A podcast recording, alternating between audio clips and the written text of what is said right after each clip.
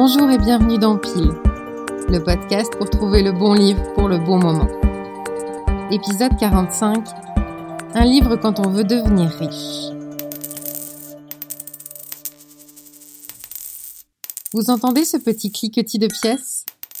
Vous l'entendez cet argent sonnant et trébuchant?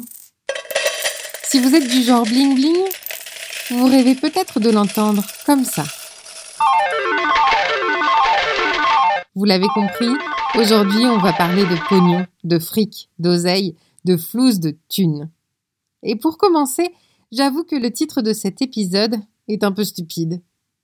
En soi, j'imagine que tout le monde veut devenir riche, ou en tout cas personne n'est contre. Mais Anita, l'héroïne du roman de Rachel Vanier, signe intérieur de richesse, va plus loin.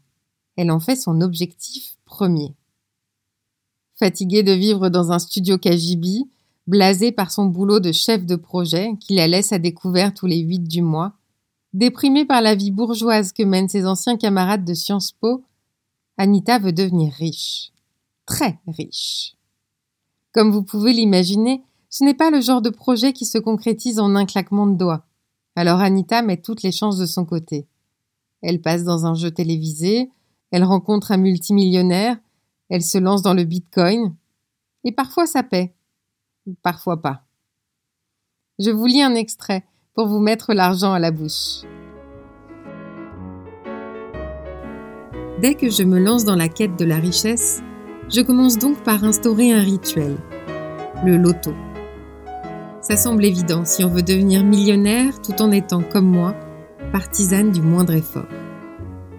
Bien sûr, les chances sont assez maigres, et je peux difficilement fonder l'intégralité de mon projet de devenir riche sur une piste à une chance sur 19 millions.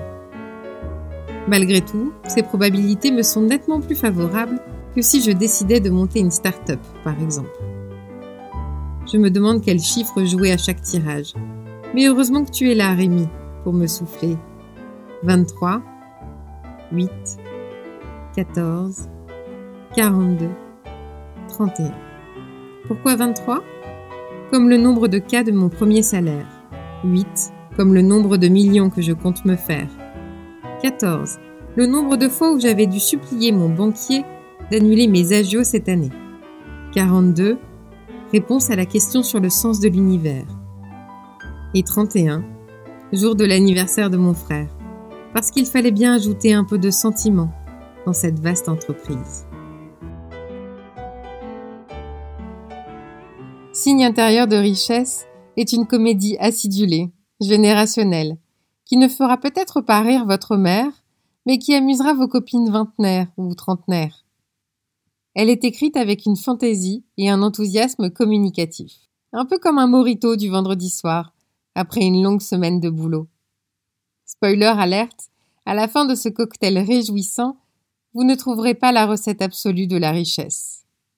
En revanche, vous aurez pris le temps de réfléchir à votre rapport à l'argent, et vous vous serez bien amusé. Et ça, ça vaut de l'or.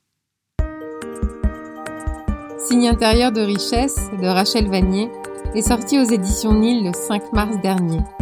Autant vous dire qu'il a trouvé le confinement en librairie particulièrement long.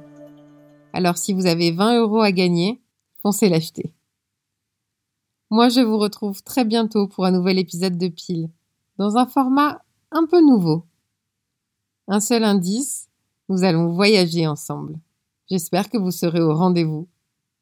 D'ici là, on se voit sur les réseaux sociaux et notamment sur Instagram sur mon compte claire.gno.